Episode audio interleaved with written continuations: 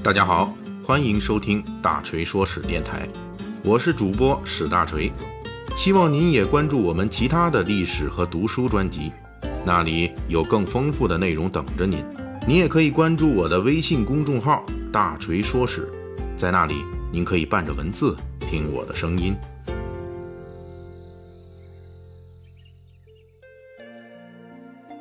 上一期《水浒细节解密》啊，咱们聊的是古典小说《水浒传》中的一个恶习，也就是赌博。我们这一期咱们接着赌博，讲另外一个恶习，什么呢？抢劫。在展开我们今天的故事之前，大锤依旧要强调一下，我们说的抢劫是结合《水浒传》讨论宋代的强盗和治安情况，绝非包养抢劫这种行为。抢劫在如今是违法行为，大锤和列位读者听友都是旗帜鲜明的坚决反对的。书归正传，为什么大锤要说赌博跟抢劫这两件事挨得上呢？其实施耐庵在《水浒传》里边专门说过这两件事之间的关系，这就是武松。杀死张都监和蒋门神，血溅鸳鸯楼之后，逃离孟州城，在逃亡路上找一间古庙休息，不料四个强盗冲出来将武松捆起来。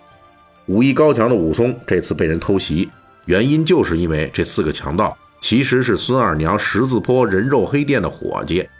书中交代，这四个伙计临时客串抢劫，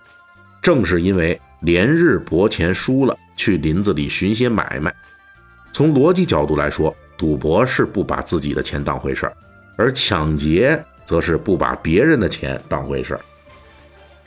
值得注意的是，随后武松对这四个人的态度。武松虽然遭到了暗算，但是当他跟闻讯赶到的菜园子张青沟通了这个事件之后，仍旧拿出十两银子巨款分给了这四个赌输了的伙计。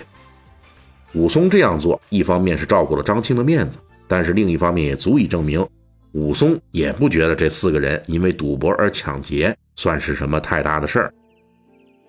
武松的这种态度啊，也是《水浒传》全书对拦路抢劫这种行为的基本态度的一个缩影。强盗行径啊，那很多梁山好汉都是自个儿都干过，比如书中就描写这个托塔天王晁盖等人取代王伦控制水泊梁山之后。第一件创收业务就是派遣阮氏三雄下山抢劫一伙客商，赤发鬼刘唐带人接应，结果是饶恕了这伙客商的性命，但是却把客商们的二十余辆装载金银财帛的车子，以及四五十匹骡子呀、驴呀这些牲口，统统抢到梁山上来了。晁盖为此还开了庆功会，在众好汉眼中，这次行动。既发了横财，又没杀伤人命，这就算是不错的劫道了。在《水浒传》中，行路的客商几乎成了好汉们移动的钱袋子，基本上就是兴之所至，那就抢上一票。这种行为直到梁山伯好汉排座次之后才正式停止。当然，《水浒传》里的商人也不都是待宰的羔羊，在《水浒传》的很多场合中，这类商人跟强盗实际是可以互换身份的。比如清风寨的大当家的锦毛虎燕顺，书中交代他本来是贩卖养马的客商，因为做生意赔本了，就转行在绿林中开展劫道业务了。因为没了本钱，就开始搞抢劫这种不需要本钱的业务。还有小温侯吕方，他是贩卖生药到山东，结果本钱赔光了，就直接落草当强盗了。跟吕方不打不成交的赛仁贵郭盛。也是客商出身，他贩卖水银，在黄河上翻了船，那也就相当于血本无归了。于是郭盛就跑到吕方落草的对影山，想搞一次黑吃黑。《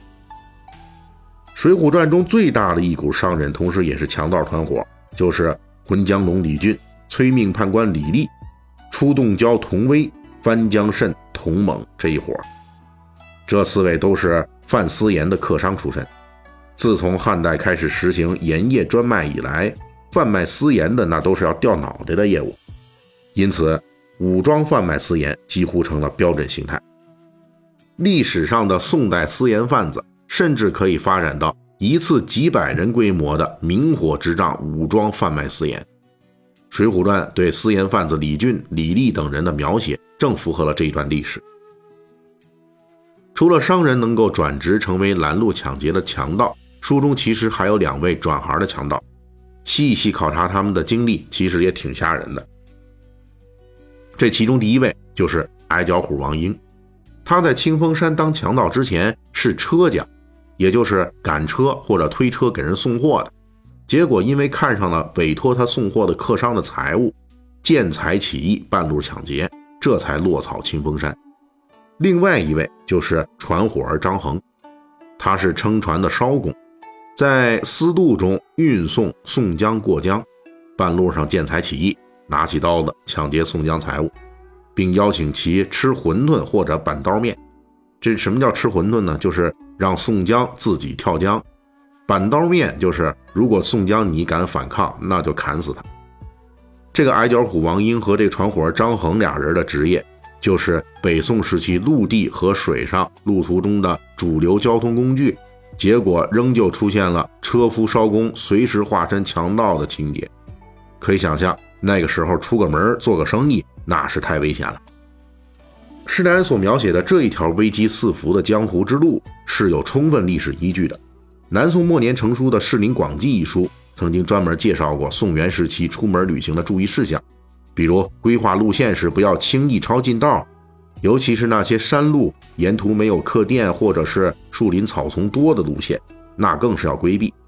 再比如，要注意从正规途径来雇佣这些来路清晰的车夫或伙计，哪怕贵一点，价格也在所不惜。而且一定要签署契约等等。尤其是书中还特别写到，坐船行水路的时候要签署雇佣契约。而且禁止船工携带私货或者顺脚搭载其他人。我们只需把这些书中提到的注意事项与《水浒传》中好汉们的劫道行为一对照，就知道这些注意事项的必要性。之所以《水浒传》描述了一个强盗众多的北宋世界，就是因为在真实的北宋时代，一方面是封建社会商品经济的迅速发展，而另一方面是破产失地农民的游民化。而北宋时期在地方治安中，虽然强化了对盗贼的惩罚，但是出于防止军事割据的考虑，大大减弱了地方军的战斗力，导致地方治安不良，盗贼群体壮大也就在所难免。在北宋第四位皇帝宋仁宗时期，名臣欧阳修就说过，当时天下盗贼太多了，而且到了梁山好汉活动的北宋末年，宋徽宗统治时期，情况就更糟糕了。于是我们这些后世读者才能够在《水浒传》中看到这个强盗众多的江湖。